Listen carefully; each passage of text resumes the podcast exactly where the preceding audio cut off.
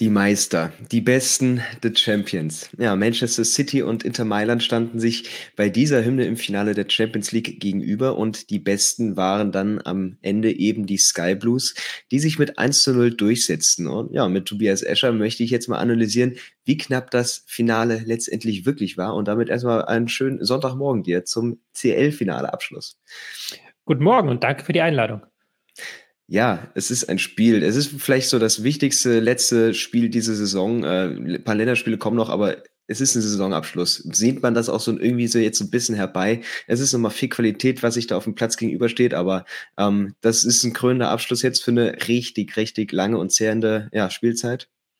Ja, auf jeden Fall. Also wir hatten durch diese WM-Pause zwischendurch ja nochmal ein Highlight mittendrin in der Saison, beziehungsweise ein Lowlight, wie es ja auch viele gesehen haben, aber es war auf jeden Fall nochmal ein extra Wettbewerb, der jetzt eigentlich erst nach der Saison käme.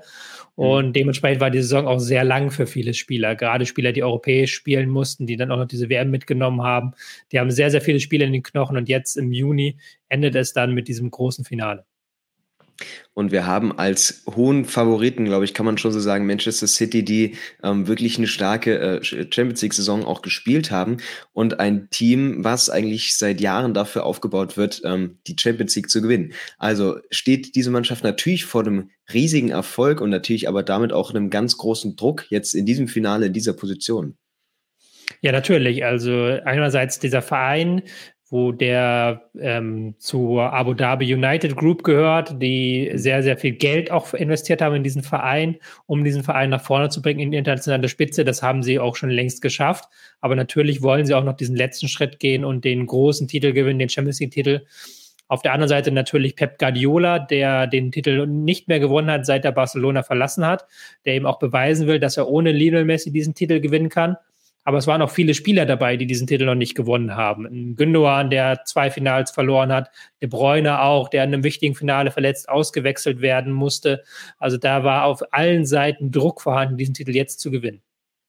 Und es ist ja auch ein Team, was sich, sage ich mal, aus Spielern unterschiedlicher Generationen aufbaut. Also du hast mit Gündogan äh, fast schon ein äh, Urgestein jetzt äh, City. De Bruyne kam dann äh, auch um die Zeit mit Haaland äh, oder anderen äh, Stars. Grealish äh, zum Beispiel hast du jetzt Spieler, die erst vor kurzem dazu kamen. Also dieses Team ist schon so aufgebaut, dass es jetzt am äh, Höhepunkt, sage ich mal, seiner eigenen Leistungsfähigkeit ist es wurde halt langsam nach und nach aufgebaut. Wenn ich da jetzt so ein bisschen zurückgreifen darf auf das, wie, ähm, wie es war, als Abu Dhabi diesen Verein übernommen hat, da hat mhm. man erstmal sehr, sehr viel Geld für Spieler rausgeschmissen. Und das war dann auch häufig rausgeschmissenes Geld. Man hat dann Spieler gekauft wie Balotelli, wie Jovetic, die eben den Verein nicht weitergebracht haben. Und erst als man dann so die äh, Macher aus Barcelona auch geholt hat, als man dann eine Strategie sich überlegt hat und sehr gezielt Spieler verpflichtet hat, um eben an wichtigen Stellen den Verein besser zu machen, seitdem hat man eine Mannschaft. Eine Mannschaft, die auch immer kontinuierlich weiterentwickelt wurde mit einzelnen Puzzlesteinen, die aber jetzt eigentlich so seit vier, fünf Jahren fast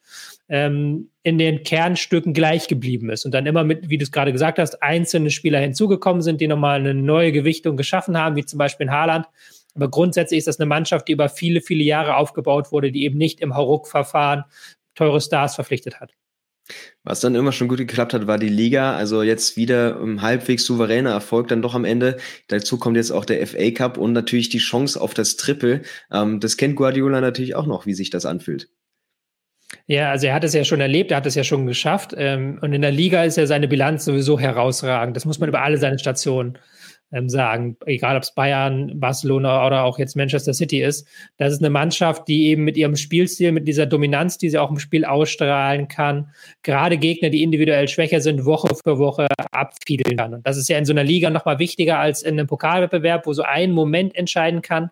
Aber die mhm. Konstanz, die unter Guardiola City ausstrahlt, die ist schon beeindruckend und die haben sie eben in den Liga-Wettbewerben immer wieder gezeigt. Aber auch der gestrige Gegner hat das Chance aufs Triple. Ähm, wenn wir jetzt Inter Mailand anschauen mit dem Pokal und die Supercoppa, die man da noch mit reinnehmen kann und ähm, in K.O.-Spielen in der Champions League, das hat Inter gezeigt, in fünf von sechs Spielen blieben die Mailänder ohne Gegentor, haben sich, auch wenn der Pfad vielleicht nicht ganz so äh, herausfordernd war, sehr souverän gezeigt und stehen natürlich auch verdient im Finale. Ja, wenn wir jetzt gerade so gesagt haben, Guardiolas Mannschaft ist eigentlich im Kern eine Ligamannschaft, ist, mhm. muss man über Inter das Gegenstück sagen. Die sind eigentlich im Kern so eine Pokalmannschaft. Eine Mannschaft, die eben durch ihre starke Defensive in jedem jedes Spiel eng machen kann, auch gegen Gegner, die eigentlich individuell stärker sind, können sie die Spiele eng machen. und die aber auch diese offensive Klasse haben, um dann immer noch diesen Gang hochzuschalten.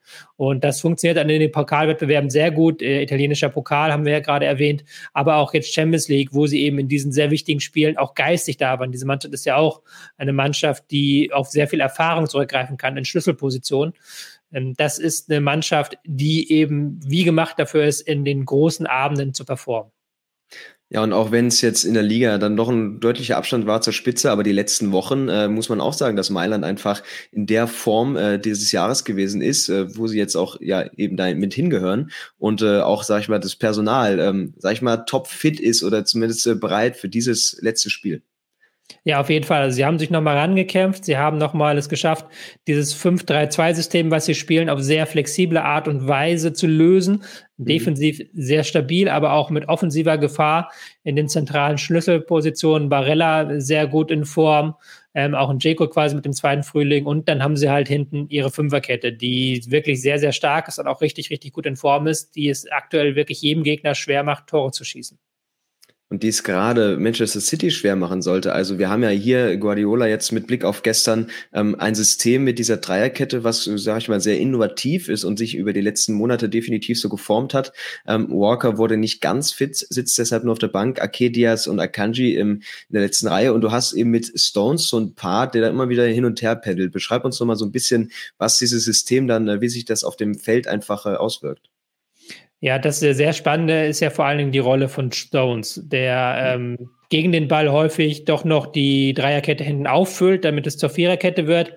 Aber mit Ball ist er dann sogar nicht nur ein Sechser, sondern sogar ein Achter. Das heißt, er schiebt sehr, sehr weit vor, ist sehr, sehr stark in diesen Aufbau eingebaut.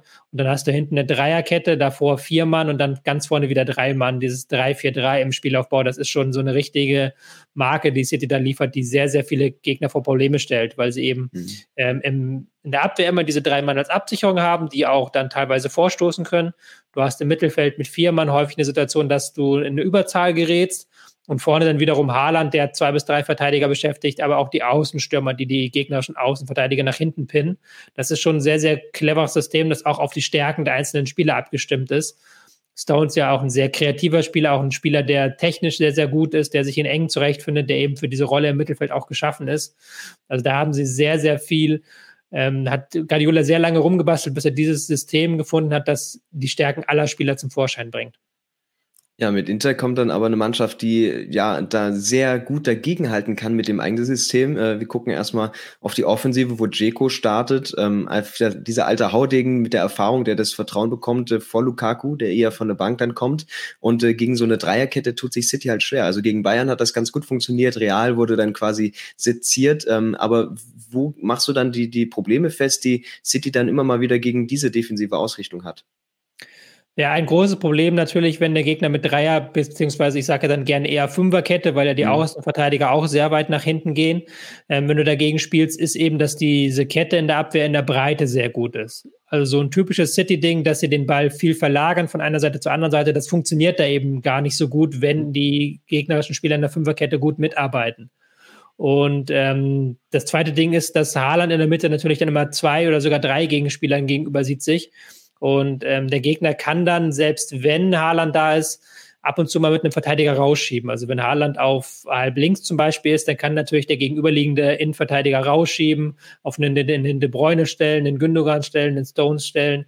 Das ist dann schon sehr äh, schwer zu knacken für City, in, in, wenn es so gut gespielt wird, wie es dann von Inter gespielt wurde. Dazu kommen wir gleich. Ja, du sprichst es an, eben diese Breite. Also ich glaube, ich habe wenige Teams beobachtet, die das Spiel wirklich so in, in die Breite ziehen wie, wie Mailand. Da stehen wirklich zwei, drei Spieler immer auf der Außenlinie und äh, selbst eben das Mittelfeld mit dem Barrea, äh, der sich dann so weit rausfallen lässt. Was ist dann eben hier auch im Spielaufbau vielleicht dieser große Unterschied zu einem zentrumslastigen Spiel ähm, und bringt das einfach von vornherein schon viel mehr Tempo und Dynamik mit sich? Ja, also City ist ja eine Mannschaft, die auch gerne im 4-3-3 oder sogar jetzt wie im Champions League-Finale im 4-2-4 presst, also sehr hoch mhm. anläuft. Und ähm, die, der Schlüssel ist dagegen dann manches Mal, also funktioniert auch nicht immer, aber manches Mal einen äh, langen Flugball auf die Außen zu spielen. Mhm. Und ich finde, das hat man auch bei Inter deutlich gemerkt, dass das der Matchplan war, dass sie versucht haben, so im Aufbau ruhig zu bleiben, sich gar nicht vom Pressing stressen zu lassen. Aber dann doch, wenn, sobald äh, City weiter rausgezogen war, folgte dann der Flugball. Und dann folgten auch teilweise sogar vom Linksaußen zum Rechtsaußen richtig lange Flugbälle, einmal über den kompletten Platz. Und mhm. die hat Inter im Repertoire und damit haben sie es auch geschafft, immer wieder das Spiel auf die Flügel rauszuziehen oder eben, wie du es gerade gesagt hast, auch einen Barella, einen Brozovic immer sehr mobil waren, sehr auf, stark ausgeholfen haben, auch ein Chalanolu, um da eben Überzahlen zu kreieren. Ja, gibt ja auch diese kleine Statistik, äh, Fun Fact mit diesen kroatischen Spielern, jetzt in dem Fall Brozovic, dass immer mal äh, ein kroatischer Spieler seit 2012 im Finale steht. Dieses Jahr, seit 2013, hat erstmals kein Kroate die Champions League dann mitgewonnen, ähm, weil es eben City dann am Ende macht. Aber fand ich einfach witzigen Fakt. Ich glaube, das spricht da einfach für die Qualität, äh, die die kroatische äh, ja, Riege, sage ich mal, mit sich bringt. Ähm, zum Spiel jetzt selbst. City startet damit sehr viel Ballbesitz und versucht erstmal so ein bisschen, sag ich mal, die Defensive auszugucken. Mal, mal schauen, was da so geht, geduldig zu sein und wo sich die Lücken ergeben. Aber ähm, gerade so auf den Außen hat dann Inter auch sehr viel Zugriff und ist eigentlich gut in den Zweikämpfen drin. Ja, also ich glaube, das war ein Schlüssel, dass eben die Außenspieler ein sehr gutes Timing auch gefunden haben, wann sie rausrücken müssen, wann sie eher mhm. tief bleiben müssen. Und Jack Grealish fand ich ist zum Beispiel gar nicht ins Spiel reingekommen. Bernardo Silva hatte noch so ein paar kleinere Dribblings, mit denen er sich dann gezeigt hat. Das war der erste wichtige Faktor. Und der zweite wichtige Faktor ist, dass sie es auch geschafft haben, im Zentrum immer wieder Druck herzustellen. Also City, dadurch, dass Stones ja vorrückt, hat City in diesem Spiel häufig so eine Raute im Mittelfeld gehabt. Rodri war dann der tiefe Spieler, davor in den Halbräumen De Bruyne und eben Stones und Gündogan auf der 10. Und da hat es Inter sehr, sehr gut hinbekommen, immer wieder Druck auszuüben, obwohl sie eigentlich im Mittelfeld mit ihrem 5-3-2 mit drei Mann Mittelfeld in Unterzahl waren. Hier haben sie das geschafft, über die rausrückenden Innenverteidiger. Und das war schon, ich würde, äh, ich benutze das Wort selten, aber das war schon sensationell, wie mutig Inter da verteidigt hat. Also wie weit die Verteidiger aus der Innenverteidigung teilweise rausgegangen sind, um eben dann den Gegner zu stellen, um eben dann in den Zweikampf zu kommen. Ähm, Bastoni, Damian haben das richtig, richtig gut gemacht, haben da immer wieder Druck ausgeübt. Da muss man schon sagen, das war, das war gut. Das war wirklich gut. Ja, und Mailand ist aggressiv, startet auch sehr aufmerksam, wie du sagst, in die Partie, was natürlich gegeben sein muss, wenn du das so hoch äh, anspielst. Und zur Not helfen auch mal kleine Fouls, die dann so ein bisschen den Rhythmus brechen und äh, City nerven. Ähm, also einfach kein angenehmer Start für Manchester. Und äh, was gibt's dann so für Überlegungen, wie einfach weiter geduldig bleiben und auf einen Fehler hoffen oder vielleicht noch ein bisschen was ändern? Ja, ich habe immer wieder gesehen, dass Guardiola außen an der Außenlinie sehr unzufrieden war, immer wieder Kommandos reingebrüllt hat, Sachen gesagt hat. Ich bin, mir ist dann aber tatsächlich innerhalb des Spiels sind da wenige Änderungen aufgefallen. Ja, an De Bruyne hat sich dann zwischendurch mal sehr weit aus, äh, nach außen fallen lassen. Ähm, Stones ist dann auch äh, stärker nach vorne geschoben noch. Aber in den ersten Halbzeit hatte ich das Gefühl, dass sie so keine richtige Lösung hatten. Und ich hatte mhm. auch das Gefühl, dass City durchaus nervös in dieses Spiel gegangen ist. Also, dass man durchaus gemerkt hat, für die geht es hier um sehr, sehr viel. Da waren teilweise Pässe dabei zwischen zwei Spieler hindurch, die dann ins Ausgingen.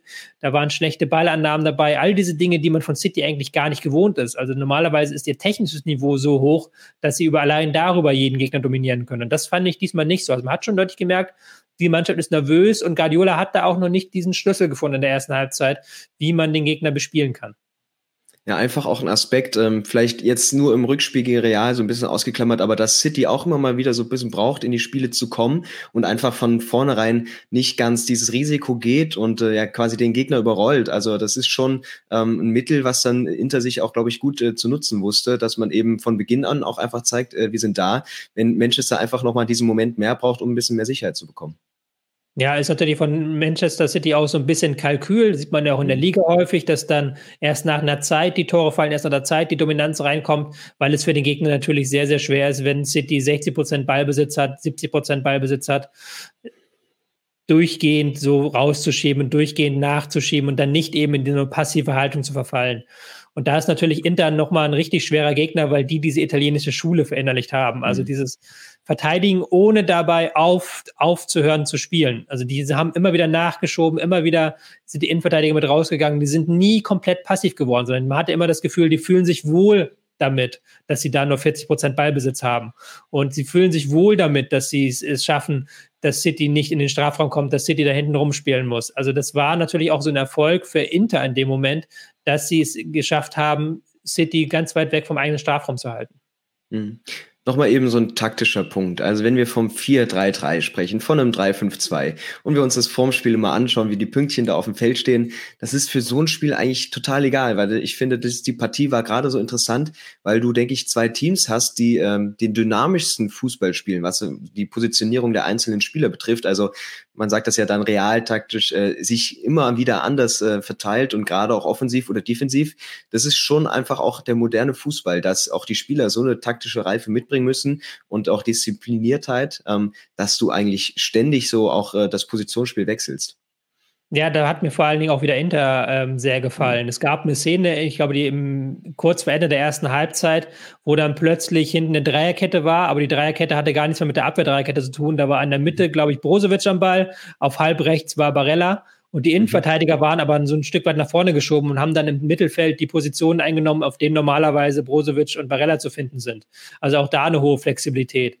Und bei City sieht man das ja auch immer wieder, dass De Bruyne eben kein Spieler ist, der dann seinen Raum fest hat, sondern der dann immer wieder guckt und sucht, wo, wo finde ich jetzt hier den freien Raum, wo finde ich die Lücke in der gegnerischen Formation und dann reagieren die Mitspieler immer wieder darauf, auch dann sehr, sehr feinfühlig. Ähm, da kann man dann eher noch sagen, dass City an diesem Nachmittag eben nicht diese Klasse hatte, wie zum Beispiel im Rückspiel gegen Real Madrid, wie in diesen Spielen gegen Bayern München, wo sie ähm, dann eben sehr genau die Räume gefunden haben, die frei sind und da auch sehr viel gewagt haben in den Positionswechseln. Da fand ich sie dieses Mal jetzt in diesem Finale so ein Stück weit wieder nervöser. Also da kann man wieder von dieser mhm. Nervosität reden, dass sie sich nicht getraut haben, eben ähm, das so sehr stark von dem eigentlichen Matchplan abzuweichen, weil sie im Spiel Lücken entdeckt haben. Was es natürlich auch unangenehm macht, ist, wenn Inter den Ball verloren hat, ähm, wurde das Pressing gerade in Ballnähe sofort angekurbelt und ähm, es gab jetzt vielleicht nicht die entscheidenden Ballgewinne, aber zumindest, dass du den Spielaufbau erstmal wirklich äh, drastisch äh, gestoppt hast oder verlangsamt. Ähm, Ballfern dann eher nicht so. Ist das aber trotzdem vielleicht eine Chance äh, für Manchester, einfach mit ein, zwei sehr klugen und vielleicht auch mal äh, glücklichen Pässen, die da durchkommen, sehr viel Raum zu gewinnen, wenn du das Pressing so ballnah dann wirklich äh, intensiv betreibst? Ja, das, das äh, fand ich auch interessant, dass City das eben nicht hinbekommen hat in diesen mhm. Umschaltmomenten. Also gerade diese Gegenpressing-Momente, da war Inter R zwar sehr hellwach, aber auch sehr ähm, riskant unterwegs, weil sie waren ja dann meistens ähm, auf einem der Flügel und hatten da auch dann eine Überzahlball und sind dann versucht, da reinzugehen. Aber das ist ja eigentlich auch eine riskante Strategie, weil du dann sehr weit auf einem sehr peripheren Raum vom eigenen Tor weg sehr viele Spieler committest, um da eben einen Ballgewinn hinzubekommen. Und wenn der nicht klappt, ja. da hast du irgendwo anders offene Räume, meist auf dem anderen Flügel. Aber da hat dann bei City, und da sind wir wieder beim Thema Nervosität, da hat dann immer die erste Aktion nicht ganz gestimmt, dann kam dann zu schnell vielleicht der Rückpass, da kam dann im Mittelfeld das zu lange Dribbling und statt ähm, schnell den Weg zu suchen, also dieses Umschaltspiel hat auf Citys Seiten auch nicht so gut funktioniert, wie es vor allen Dingen gegen die Bayern funktioniert hatte. Deswegen waren die Chancen vorm Tor ein bisschen rarer gesät. Wir hatten mal am Anfang Bernardo Silva, der sich auch so ein bisschen durchdribbelt, aber richtig ähm, gefährlich wird's dann in der 27. Minute, als Haaland, den wir jetzt zum ersten Mal erwähnen, nach fast 20 Minuten, es ist auch fast ein Wunder, ähm, von der Strafraumkante, sag ich mal, rechts gut kreuzt. Also der macht diesen Weg quasi an der Dreierkette vorbei und äh, sticht dann so links in den Strafraum, bekommt den Ball und äh, ja, der Abschluss ist nicht ganz so platziert, dass Unana den halten kann, aber das ist natürlich dann für die Innenverteidigung enorm schwer, weil du entweder äh, genau übergeben musst oder ein Spieler geht mit und reißt dann eine Lücke. Also das war mal, äh, da hat zwar funktioniert, was sich Guardiola sicherlich immer vorstellt. Es war auch interessant, dieser Angriff ging ja komplett durch das Zentrum. Also er wurde mhm. hinten ausgelöst mit einem ähm, leicht diagonalen, aber eigentlich fast schon vertikalen Pass. Ich glaube, De Bruyne oder Gündogan, die haben da auf jeden Fall dann miteinander kombiniert. Und da hat es dann eben mal funktioniert, diese Idee mit dieser Raute im Mittelfeld eine Überzahl zu, äh, herzustellen, dann auch die gegnerische Innenverteidigung damit so ein bisschen zu locken und dann diesen äh, schönen Pass auf Haaland zu spielen, der dann eben seine große Stärke ausgespielt hat. Wirkt dann manchmal so teilnahmslos im Spiel, aber sucht immer wieder die Lücke, guckt immer wieder dass er es schafft, zwischen den Innenverteidigern zu stehen, dass er es schafft, in einem freien Raum zu stehen. Ähm, das macht er sehr, sehr clever und da hat er dann diese große Chance gehabt. Das war aber, finde ich, insgesamt auch einer der wenigen richtig guten Angriffe von City. Ja, ähm, trotzdem wachen die Citizens vielleicht damit so ein bisschen mehr auf oder suchen das Heil in der, in der Offensive. Es gibt dann aber trotzdem einen sehr bitteren Moment, äh, als De Bruyne ausgewechselt werden musste. So ein genialer Fußballer und schon vor zwei Jahren war das Finale für ihn früher beendet und Foden kommt dann ins Spiel. Ähm, was verändert das äh, vor allem jetzt für Guardiola, der ja auch so einen großen Wert auf De Bruyne in der äh, Schallzentrale legt? Ja, das Interessante war, dass es gar nicht so viel geändert hat. Also ich hätte jetzt gedacht, dass man damit dann eine größere taktische Umstellung macht, war aber nicht der Fall. Man hat weiter auf diese Router gesetzt, Foden ist dann auf die 10 gegangen, Gündogan ist dann eine Reihe tiefer gegangen, hat dann etwas tiefer gespielt und Foden hat dann eher aus dem offensiven Zentrum heraus Dribblings versucht anzusetzen. Also hat dann wirklich da die Position gehalten und dann immer versucht, in Dribblings reinzukommen, was finde ich ähm, sehr lange nicht gut funktioniert hat. Am Ende hat es mhm. dann so zwei, dreimal funktioniert, aber auch da hat man gemerkt, okay, das letzte Risiko war City nicht bereit zu gehen, da nochmal eine komplette Umstellung des Systems vorzunehmen. Und somit haben wir einen Halbzeitstand von 0-0, was Inter sicherlich komplett unterschreibt. Also das Ziel ist natürlich, das Spiel so lange wie möglich offen zu halten. Und gerade mit so einem Ergebnis und dass du City auch nie richtig ins Spiel kommst, äh, ist äh, vor allem Insagi als Trainer sicherlich hochzufrieden. Ja, hatte ich auch das Gefühl, dass Inter da jetzt nicht rausgegangen ist äh, in die Pause gesagt hat, Mist, es steht jetzt immer noch 0-0, sondern die wussten, okay, wir sind im Spiel drin, wir haben auch zwei, drei gute Umschaltmöglichkeiten gehabt. Wir hatten auch zwei, dreimal die Möglichkeit, in, auf die letzte Kette zuzulaufen. Äh, wir sind auf den Flügeln durchgestoßen. Die Flanken sind vielleicht noch nicht so gekommen, aber wir werden in der zweiten Halbzeit vielleicht da noch eine Chance bekommen. Also das war auf jeden Fall ein Spiel ganz im Sinne von Inter. Ja, korrigiere mich da mal ein bisschen, wenn ich falsch liege. Aber was mir vielleicht bei Mailand aufgefallen ist, mehr als bei anderen Teams, ähm, es gibt wenige Pässe, die die Italiener so mit dem ersten Kontakt spielen, also gleich weiterleiten, mhm. sondern oft wird der Ball angenommen, sich vielleicht ein bisschen aufgedreht. Das ist, spricht natürlich auch für das Mittelfeld, für die Klasse. Aber dass du eben erstmal durch ein, zwei Dribblings versuchst, äh, den Ball zu kontrollieren und einen maximal effektiven Pass dann äh, rauszubekommen. Ist das einfach so ein Mittel gewesen, trotz eben des äh, starken Pressings von City dann gerade im Mittelfeld, dass du dann eben versuchst, die, ja, die Pässe sicher zu halten und da wenige Ballverluste zu riskieren? Auf jeden Fall, ja. Ich würde jetzt gar nicht sagen, dass das so typisch Inter ist, mhm. weil das ist eher ein Trend, den wir im gesamten Profifußball sehen, auf dem allerhöchsten Niveau. Ein Kontaktfußball ist äh, massiv zurückgegangen in den letzten Jahren. Mhm. Also es gibt sehr, sehr viele Situationen, wo sehr, sehr viele Teams eben mit zwei, drei Kontakten spielen wollen, wo sie eben diese ähm, Genauigkeit in einem Spielaufbau haben wollen, wo sie sich dann auch äh, technisch zutrauen, hinten herauszuspielen, aber dann eben auch nicht so riskant mit einem Kontakt, sondern immer zwei, drei Kontakte nehmen, eben um dann eine technische Sauberkeit in die Aktion reinzubekommen. Und ich finde auch, ähm, da war auch eine gehörige Portion Mut dabei bei Inter dass sie auch unter Druck des Gegners immer versucht haben, hinten flach herauszuspielen. Da gab es in der zweiten Halbzeit eine Situation, wo das so gar nicht geklappt hat, wo sie mhm. dann einen richtigen äh, Schnitzer drin hatten. Aber ansonsten hat das sehr gut geklappt, finde ich. Und haben sie da auch immer wieder geschafft, ähm, City ins Pressing zu locken, um dann dahinter Räume zu finden, gerade auf den Flügeln. Ja, und die Passquote ist mit äh, deutlich über 80 Prozent ja auch äh, dementsprechend gut und ähm, zeigt eben auch, dass City nie so in die Gelegenheit kam, mal richtig umzuschalten oder auch das Tempo von, von Haaland oder Grealish äh, zu nutzen, was natürlich dann Inter auch in die Karten gespielt hat, dass sie einfach diese Waffe rausnehmen können. Ja, auf jeden Fall. Wenn man jetzt ähm, auf allerhöchstem Niveau kritisieren möchte, dann kann man natürlich sagen, ja, alles stimmt. Und sie haben hinten keine Ballverluste gehabt, sie haben es sehr gut rausgespielt, sie haben es vor allen Dingen auch häufig flach rausgespielt, mit flachen Pässen nach vorne, ähm, auf einen Martinez oder auf einen Dzeko auch aus der Abwehr heraus eine Linie überspielt. Ähm, in zwei, drei Situationen hatte ich, wo ich das Gefühl hatte, okay, jetzt haben sie hier eine 3 gegen 4 oder 3 gegen 5 Situation kreiert aber haben dann wieder das Tempo rausgenommen. Mhm. Wo ich mir dann gedacht habe, ja gut, aber ihr habt es doch jetzt so gut geschafft, City hinten rauszulocken, dann nimmt doch jetzt das Tempo mit, guckt mal, dass ihr da den riskanten Pass hinterher spielt, dass er jetzt halt das Tempo aufnimmt, was ihr gerade geschaffen habt. Und da haben sie dann manchmal noch das Tempo zu sehr versteppt. Wir müssen jetzt ja auch ähm, Inter nicht besser reden, als sie waren. Es war jetzt nicht so, dass die einen Chancenfeuerwerk hatten in der ersten Halbzeit, sondern es war ja äh, ihr großes, großer Verdienst in dieser ersten Halbzeit hauptsächlich, dass sie es geschafft haben, dass City keine Chancen hatten. Wo ich mir dann gedacht habe, ja, vielleicht mit diesem noch etwas mehr Mut, dann noch deren auf den ersten auslösenden Pass direkt hinterher den Pass hinter die Abwehr zu suchen. Vielleicht hätte da man was kreieren können. Mit. Wo dann vielleicht auch so ein, zwei Prozent an Aufmerksamkeit gefehlt haben, ist äh, die eine Situation, wo Akanji und äh, äh ja, Ederson sich so ein bisschen missverstehen und der Ball dann durchrutscht. Lautaro Martinez frei, aber natürlich aus einem sehr spitzen Winkel dann aufs Tor zugeht. Ähm, dann Ederson macht sich wieder groß, aber das sind natürlich genau solche Gelegenheiten, auf die die Mailänder warten und in dieser Champions League-Saison oder auch äh, ja in anderen Wettbewerben auch eigentlich oft nutzen. Ja, das ist dann auch das, da kann ich jetzt keine allzu spannende Analyse beiliefern, aber das sind natürlich diese Momente, da musst du da sein gegen City, wenn die schon mal sowas anbieten. Das sieht man ja extrem selten, dass sie sowas dir anbieten. Und es waren ja auch noch ein, zwei andere Pässe, die wirklich hinten in der AV unschön waren. Ich fand auch Ederson hat da ähm, nicht immer auf seinem allerbesten Niveau gespielt. Der hatte da auch zwei, drei Pässe ins Aus, die man von ihm sonst eher selten sieht. Ja. Ähm, da musst du als Inter einfach da sein und dann die Möglichkeit nutzen. Wobei, es war jetzt schwierig für Lautaro Martinez, weil da waren immer noch genug Verteidiger da. Der Pass in die Mitte auf Jaco war nicht, war nicht möglich. Vielleicht nochmal in den Rückraum gucken, aber auch das wäre schwierig gewesen. Also war keine so einfache Situation, um sie zu verwerten. Mhm. Vielleicht äh, dazwischen geschoben mal ein paar Worte zu Alessandro Bastoni, wenn wir schon über die Innenverteidiger sprechen, dann auf der Seite von Mailand. Ähm, das ist so sicherlich eine Neuentdeckung oder Entdeckung dieser Saison und äh, mit 24 Jahren ist er schon wirklich auf einem sehr guten Niveau unterwegs. Ähm, wie viel Reife siehst du denn da schon in dem Spiel, äh, wo du einfach sagst, okay, er hatte auch Spieler wie Haaland oder so wirklich lange und äh, sehr gut unter Kontrolle? Also, wenn du das nicht gewusst und sagen würdest, der ist 24, da würde man denken, der ist halt 30, der macht das seit zehn ja. Jahren auf dem Niveau und das ist halt wirklich diese alte klassische italienische Schule.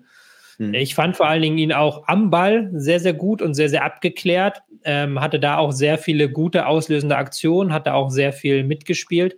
Ähm, hat dann auch immer wieder angeschoben, ist dann immer wieder mhm. rausgeschoben mhm. gegen den Ball. Also war schon eine sehr, sehr starke Leistung, wobei ich jetzt auch aus der Innenverteidigung gar keinen rausheben möchte. Da waren bei Inter alle herausragend. Mhm. Und dann ist es allerdings doch ein Moment, wo es nicht ganz so passt, denn wir kommen dann zum 1 zu 0, ähm, knappe Stunde wird, wird das gewesen sein. Es ist ein genialer Pass in die Tiefe, den Bernardo Silva dann erläuft. Ähm, das bekommt Inter dann noch so halbwegs äh, ordentlich verteidigt, doch der Beileiner dann äh, genau vor, die, vor den Füßen von Rodrigo, der zum wichtigen 1 zu 0 trifft. Und ich glaube, das passiert vor allem, weil Akanji jetzt mal ein bisschen mehr Mut hat und äh, wirklich bis äh, 25 Meter von Straf, äh, vor, vor das Tor mitgeht und dann einfach die Zuteilung nicht mehr ganz stimmt, sodass ein Verteidiger rausrücken muss, die Lücke ist da und dann kommt eben der entscheidende Pass. Ja, das war, finde ich, auch die einzige größere Umstellung, die City in diesem Spiel vorgenommen hat, dass die Innenverteidiger im Laufe des Spiels sich deutlich häufiger in die Offensive eingeschaltet haben. Also das war auf halblinks Ake, der dann sehr weit vorgeschoben hat und auf halbrechts Akanji. Ähm, da hat äh, City sich dann wirklich getraut, hinten auch manchmal nur mit zwei Mann gegen die beiden Stürmer zu stehen von Inter, auch in dem Wissen, dass Inter nicht diese Umschaltmomente hat in diesem Spiel. Und da haben sie dann eben eine Überzahl geschaffen. Und ähm, das war dann Stones zum einen, der dadurch so ein bisschen mehr Freiräume bekommen hat, der auch dann mehr an Dribblings gegangen ist, hatte überraschenderweise die meisten Dribblings aller. Spieler mhm. auf dem Platz. Ähm, das war dann so ein Effekt, dadurch, dass natürlich die Verteidiger auch so ein Stück weit Akanji fokussieren mussten. Und eben bei diesem Tor haben sie Akanji gar nicht fokussiert und er konnte dann diesen wichtigen Pass spielen in die Tiefe. Das war, glaube ich, nochmal so ein kleiner Kniff, den Guardiola reingebracht hat, um so ein bisschen mehr auch um den Strafraum herum an Gefahr zu versprühen. Aber du würdest jetzt vielleicht nicht unbedingt sagen, es war eine Frage der Zeit, bis das Tor fällt, sondern dann einfach ein Moment von individueller Klasse, dass äh, Rodri genau da steht und den Ball auch zwischen zwei Verteidigern durch genau in den Pfosten versenkt. Es ist ja aber auch ein krasser Schuss gewesen. Also man muss ja, ja auch sagen, das war ein relativ unwahrscheinliches Tor, weil ja. ähm, eigentlich steht Inter da ja auch im Strafraum gut, ist ja auch gut äh, zu blocken bereit. Ähm, aber dass er schafft es ja dann genau rechts an den Verteidigern vorbei, diesen, diese fünf Zentimeter maximal mhm. zu finden zwischen Pfosten und den Verteidigern. Wenn man jetzt ähm, Diego Simeone wäre, Diego Simeone hätte da wahrscheinlich geschimpft, weil die beiden Verteidiger, ich weiß jetzt leider nicht, wer es war von Inter, die beiden Verteidiger von Inter stehen auf einer Linie. Das heißt, sie decken ja. beide denselben Winkel des Tors ab. Wenn ein Verteidiger ein Stück weiter links steht, es reicht halt nur, dass die beiden einfach so ein Stück weiter versetzt zueinander mhm. stehen dann ist der Winkel zum Tor komplett zu. Also dann kann da ja gar kein Torschuss erfolgen, weil das komplett zu ist. Und da sind wir jetzt wirklich auf dieser aller, allerhöchsten Verteidigerschiene. Aber wir sind natürlich auch auf der aller, allerhöchsten Angreiferschiene, dass Rodri es schafft, eben diese fünf Zentimeter da zu finden, die Platz sind und den Ball dann da ins Tor unterzubringen. Also das war schon Wahnsinn. Und Rodri war ja auch gegen Bayern der entscheidende Mann mit einem wichtigen Tor. Also der hat einen, einen Lauf dieses Jahr. Ja, und deswegen spielst du halt einfach bei Manchester City, bei der wohl besten Fußballmannschaft aktuell auf der Welt. Und ähm, ja, so richtig beruhigen kann sich City damit aber nicht, weil fast im Anschluss gibt's schon de, den Ausgleich durch die Marco, ähm, weil Mailand jetzt natürlich äh, nach vorne machen muss. Und jetzt kommen vor allem die Außenverteidiger ins Spiel, äh, die bisher vielleicht noch nicht so offensiv in Geltung gekommen sind, aber die Marco dann zweimal gefunden, quasi mit dem Kopf.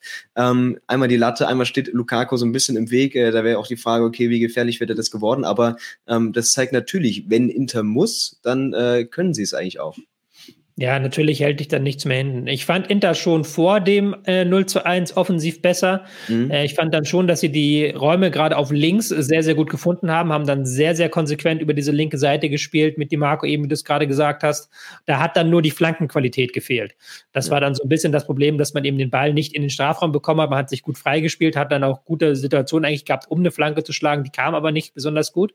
Und dann hat man ähm, nach der Einwechslung von Lukaku vermehrt mit langen Bällen operiert was auch, finde ich, ganz gut funktioniert hat, was auch ein, zwei Mal wirklich für Gefahr gesorgt hat.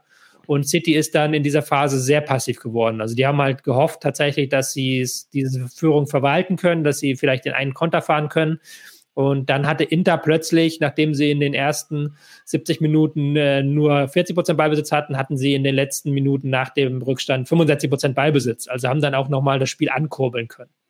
Ja, aber wieder die Taktik von City, dass man nicht weitermacht, sondern dass man sich zurückfallen lässt, was wir schon oft genug gesehen haben in dieser Saison, wenn du in Führung gehst und ähm, auch wenn vielleicht äh, ein bisschen Glück dabei war mit der Latte, aber was im Endeffekt funktioniert hat und was natürlich auch wieder dafür steht, dass das in die Köpfe der Spieler reingegangen ist, dass du dann diese Disziplin, äh, Disziplinarität genauso nach hinten dann ausschwingen kannst.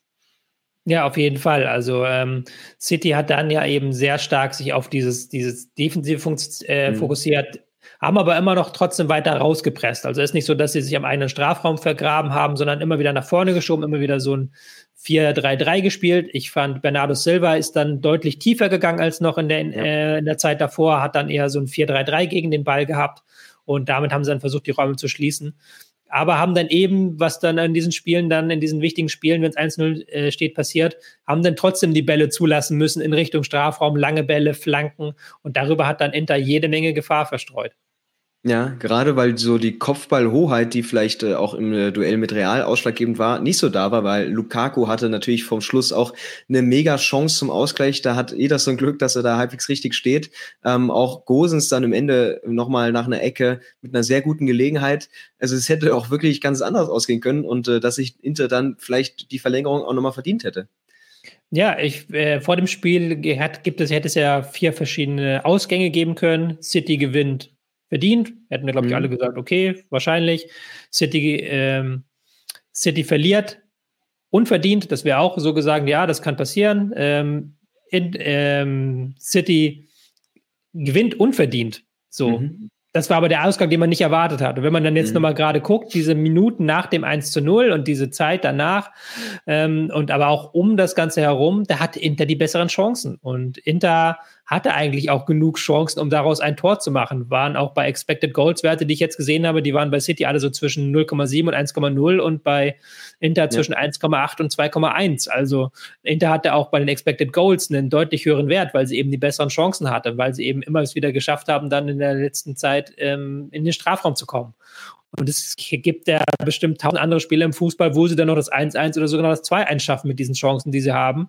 Aber das war an diesem Nachmittag war das Glück erstmalig nach vielen Jahren des Pechs war das Glück den Citizens Hold. Die haben dann nämlich es geschafft, diese Vorführung trotz wackeliger Leistung hinten heraus über die Zeit zu retten. Ja, ähm, wovon natürlich Inter profitiert ist, dass du einfach frischere Kräfte auf, auf dem Feld hast, weil Insagi dann nochmal zweimal doppelt äh, wechselt. Ähm, Guardiola natürlich äh, sehr verhalten, wie immer. Ähm, aber da ist halt einfach nicht ganz die Qualität da von der Bank und ähm, die entscheidenden Momente, dass es dann einfach nicht ausreicht bei diesem Team von, von Mailand, was man ja so ein bisschen äh, befürchten musste. Ja, ich würde jetzt aber gar nicht Inter so richtig kritisieren wollen, weil sie hatten ja diese Chancen, die du dann, äh, die erspielen musst, wenn du 0-1 hinten liegst.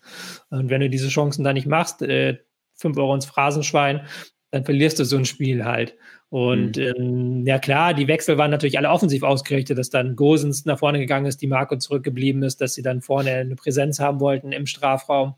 Ähm, dann auch nochmal der Wechsel von City, den ich nicht schlecht fand, als dann Kyle Walker eben kam und dann ähm, nach etwas Wartezeit eben, er wollte, sollte er zuerst eingewechselt werden, dann hat Guardiola ja. das aber nochmal in letzter Sekunde zurückgezogen und hat dann sich entschieden, John Stones rauszunehmen, eine richtige Viererkette spielen zu lassen.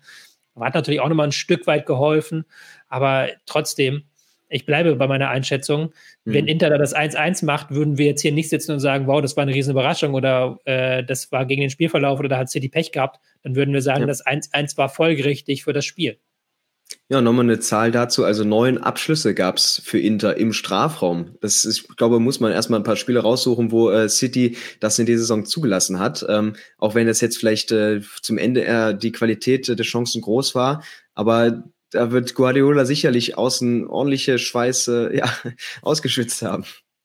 Der war ja auch ordentlich äh, unterwegs an der Seitenlinie mhm. und war ja auch ordentlich laut dann gerade quasi. Äh, gerade in der ersten Halbzeit war er sichtlich unzufrieden mit seiner Mannschaft. Und ja. ich fand auch, es war wirklich eines der schlechteren City-Spiele, die ich zuletzt gesehen habe. Nicht nur in der Champions League, sondern auch in der Liga. Ähm, da sind sie eigentlich besseres, ist mir besseres gewohnt auf dem technischen Niveau, auch was die taktische Flexibilität angeht.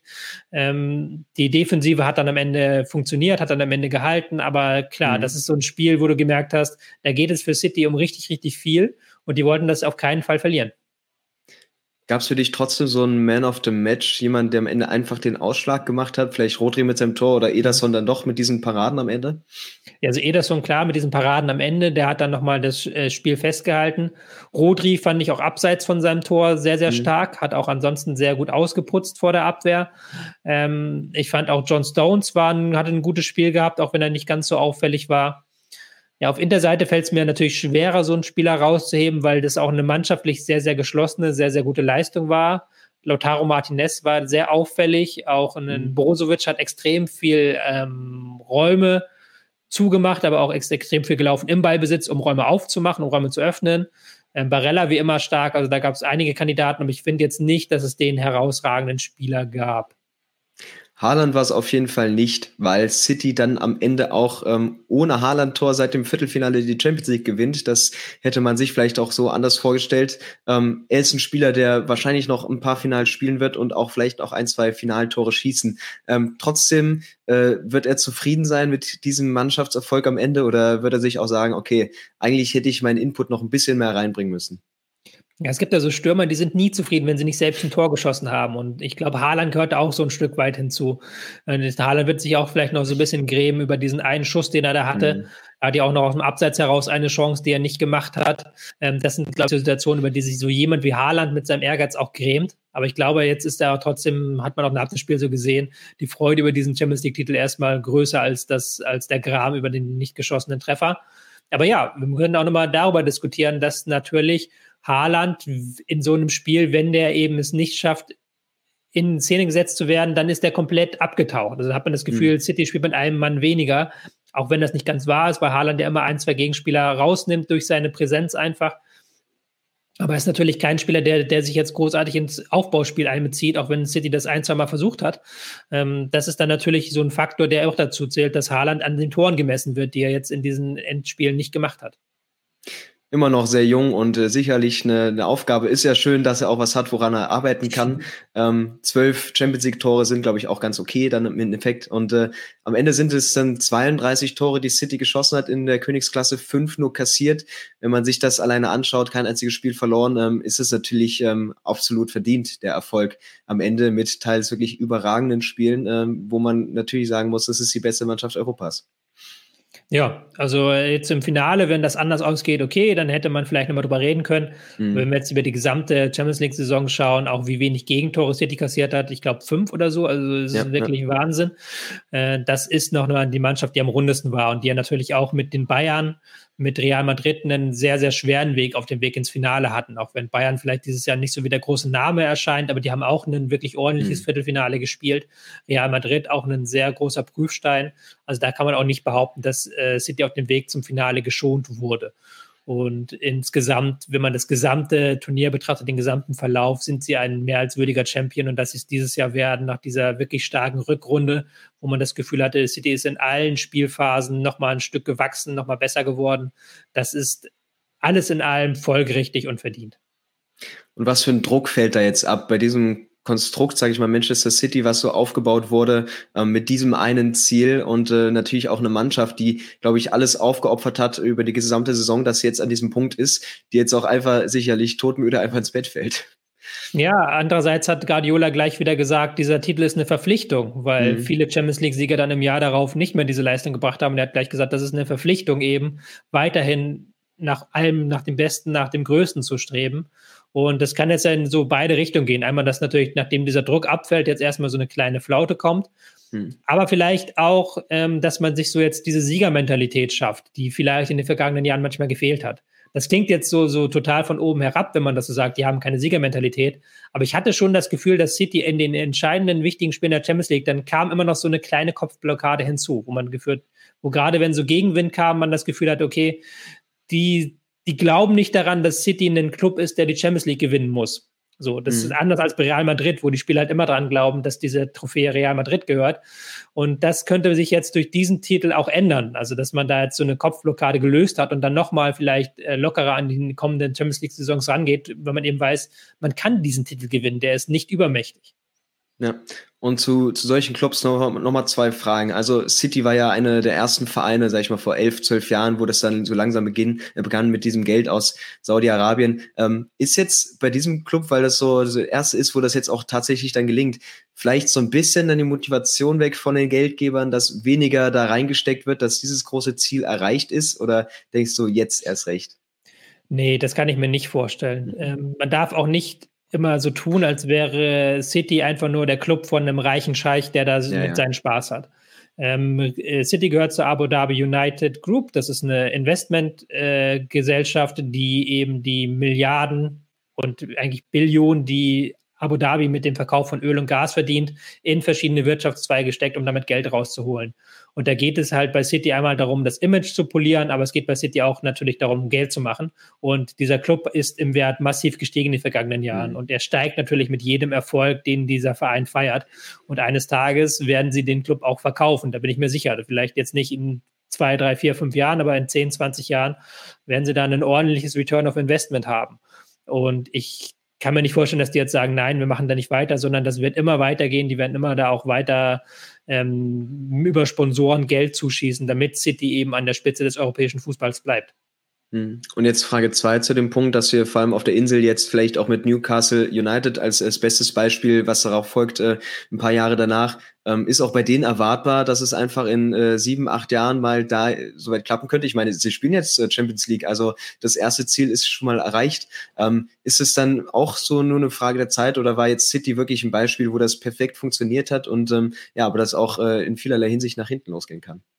Ja, ich habe einen sehr schönen Tweet äh, heute gelesen zu dem Thema, wo es ähm, hieß, dass es eigentlich, wenn man äh, das City und auch ähm, Newcastle United, Paris Saint-Germain, die haben eigentlich alle unendlich viel Geld zur Verfügung. Also mhm. Also die haben Sponsoren und ähm, Geldgeber dahinter, die so steinreich sind, dass wir uns da nicht vorstellen können. Da sitzen äh, Investitionsfirmen hinter, die wirklich diese Billionen verwalten, die diese Staaten verdienen mit Öl und mit Gas. Hm. Und dieses unendliche Geld aber auszugeben und daraus was zu machen, das ist gar nicht so einfach, weil du natürlich dann, äh, wenn du so viel Geld hast, auch verdammt viel falsch machen kannst, weil du auch deine Fehler immer wieder mit Geld zukleistern kannst. Und wir erleben ja bei Paris Saint-Germain, dass genau das passiert, dass sie da sehr, sehr hm. viele Fehler machen auf dem Weg zur europäischen Spitze und dass sie da immer wieder dann diese Fehler versuchen, mit noch mehr Geld zuzukleistern und dann noch mehr Fehler machen. Und das, was City geschafft hat, ist dieses unendlich viele Geld sehr, sehr clever zu nutzen und daraus was sehr Cleveres zu machen. Ob Newcastle das auch schafft, das wage ich noch nicht zu beurteilen. Dafür ist dieses Projekt noch zu jung. Dafür muss man auch sehen, was machen die, wenn da mal Rückschläge kommen. Versuchen sie dann tatsächlich irgendwie das alles sofort rumzureden oder verfolgen sie einen langfristigen Plan. Mhm. Aber wir müssen uns auch darüber im Klaren sein, dass ohne dieses unendlich viele Geld ist das nicht möglich. Mit einem normalen Sponsor, mit einem normalen Investor, mit einem normalen Geldgeber wäre City nie da, wo sie jetzt sind, sondern das ja. sind sie eben nur, weil äh, Abu Dhabi da mehrere Milliarden in diesen Club reingeschleust haben. Und da reden wir nicht nur über Transfers, wir reden über den kompletten Neubau eines Clubgeländes. Wir reden darüber, dass das State-of-the-Art-Facilities sind, also wirklich die allergeilsten Trainingsbedingungen, die du haben kannst im Fußball. Ähm, wir reden davon, dass die Gehälter zahlen, mit denen andere Clubs nicht mithalten können. Also da ist halt schon viel, auch hängt an diesem Geld einfach. Hm. Bevor wir nochmal dazu kommen, was das vielleicht auch für andere Clubs bedeuten könnte, schauen wir nochmal kurz auf Inter. Ähm, am Ende, ja, große Enttäuschung. Ähm, war es eigentlich dann doch relativ nah dran, da zumindest äh, lange im Spiel zu bleiben oder vielleicht noch den Ausgleich zu machen. Ähm, und äh, ja, gerade, glaube ich, Robin Gosens, äh, dem ja der Fußball so viel bedeutet, diese große Leidenschaft war untröstlich. Und es ist jetzt die dritte italienische Mannschaft, die äh, Europafinale verliert, sage ich jetzt mal, nach Rom und Florenz. Ähm, trotzdem einfach ein Ausrufezeichen von Inter oder dem italienischen Fußball, dass du dich in diese Position gebracht hast, nach vielen Jahren auch, sag ich mal, der Bedeutungslosigkeit? Ja, auf jeden Fall. Und wir müssen jetzt auch, natürlich ist der Schmerz im Nachhinein nochmal größer, wenn man das Spiel betrachtet, weil es eben durchaus die Chance gab, für Inter zu gewinnen und weil mhm. ein Inter-Sieg da nicht komplett abwegig ist in diesem Spiel und gerade bei diesem Spielverlauf. Aber wenn man jetzt ähm, das im Großen und Ganzen betrachtet, ist Inter da der Außenseiter gewesen in diesem Finale. Sie haben sich achtbar geschlagen. Sie haben sich in der gesamten Champions League-Saison sehr, sehr gut geschlagen. Sie haben jetzt auch nochmal ordentlich Geld verdient. Ja, zum Beispiel mit ihrem neuen Trikotsponsor, der jetzt extra für dieses, äh, für diese zwei Finals, Pokalfinale und Champions League-Finale eingesprungen ist und dafür, ich glaube, acht Millionen Euro oder sowas gezahlt hat für nur zwei Spiele. Das ist auch schon mal ein gutes Geschäft. Also da haben sie auf jeden Fall profitiert von. Und ähm, ich finde auch, die Mannschaft ist gut genug, dass man ihnen vielleicht zutraut, mit einem entsprechenden Run, wenn da jetzt nicht allzu viele Spieler weggekauft werden, was ich auch nicht glaube, mit einem entsprechenden Run schaffen sie vielleicht nochmal eine wirklich gute Positionierung in der Champions League hinzubekommen. Es ist also doch passiert, dass äh, auch der traditionsreiche Wettbewerb der Champions League ähm, einen Sieger hat, äh, wo so viel Geld hintersteckt und äh, am Ende ärgere ich, ich dich jetzt nochmal mit zwei Fragen. Kannst du kurze Antworten geben? Wie groß ist die Wahrscheinlichkeit, dass City nächstes Jahr wieder die Champions League gewinnt und wann sehen wir den nächsten deutschen Champions League-Sieger? City ist nächstes Jahr wieder Favorit. Also ich kann mir nicht vorstellen, dass die irgendwelche Spiele abgeben müssen. Guardiola wird auch nicht gehen und natürlich klar sind die dann immer noch mit ihrer Mannschaft der absolute Favorit. Punkt. Hm. Deutscher Titelträger, das ist immer die Frage, wie gut sind die Bayern? Da müssen wir leider super brutal ehrlich sein. Die sind die einzige Mannschaft, die da überhaupt in diese Phalanx der äh, Top-Clubs der Europäischen einbrechen können. Und da bin ich jetzt noch sehr skeptisch, ob die das im nächsten Jahr schon wieder schaffen. Auch jetzt ähm, gerade mit der vielen Macht, die jetzt wieder bei Uli Hoeneß und Karl-Heinz Rummenigge liegt. Da bin ich sehr gespannt, wie sie damit umgehen und ob das dem Verein wirklich gut tut, so eine Rückkehr zu diesen alten Tugenden. Kann sehr gut tun, kann aber auch sein, dass die auch über ihren Zenit hinaus sind. Ich, ich weiß es nicht, aber wenn wir über Champions League Hoffnungen sprechen, müssen wir über Bayern München sprechen. Die haben eine sehr entscheidende Sommerpause vor uns, äh, vor sich und wir haben auch eine Sommerpause vor uns. Äh, wir machen hinter dieser Saison erstmal einen Haken. Es kommen jetzt noch ein paar Länderspiele, Nations League, wer es schauen möchte. Ähm, danke an euch alle, dass ihr so tapfer durchgehalten habt nach diesen äh, so circa 20.000 Spielen, die man dieses Jahr geschaut hat. Ähm, ja, Champions League durch, wir legen jetzt auch mal ein paar Wochen so ein bisschen die Beine hoch und dann schauen wir einfach mal, wie es weitergeht, weil das wird nächstes Jahr sicherlich genauso spannend in den ganzen Wettbewerben. Tobi, vielen Dank dir für die ausführliche Analyse. Ja, und genieß auch mal ein bisschen fußballfreie Zeit hoffentlich. Ja, danke, mache ich. An alle anderen, macht's gut und wir sehen uns. Everybody in your crew identifies as either Big Mac Burger, McNuggets or McCrispy Sandwich, but you're the filet fish Sandwich all day. That crispy fish, that savory tartar sauce, that melty cheese, that pillowy bun. Yeah, you get it every time. And if you love the filet of fish, right now you can catch two of the classics you love for just $6. Limited time only. Price and participation may vary. Cannot be combined with any other offer. Single item at regular price. Ba da ba ba ba.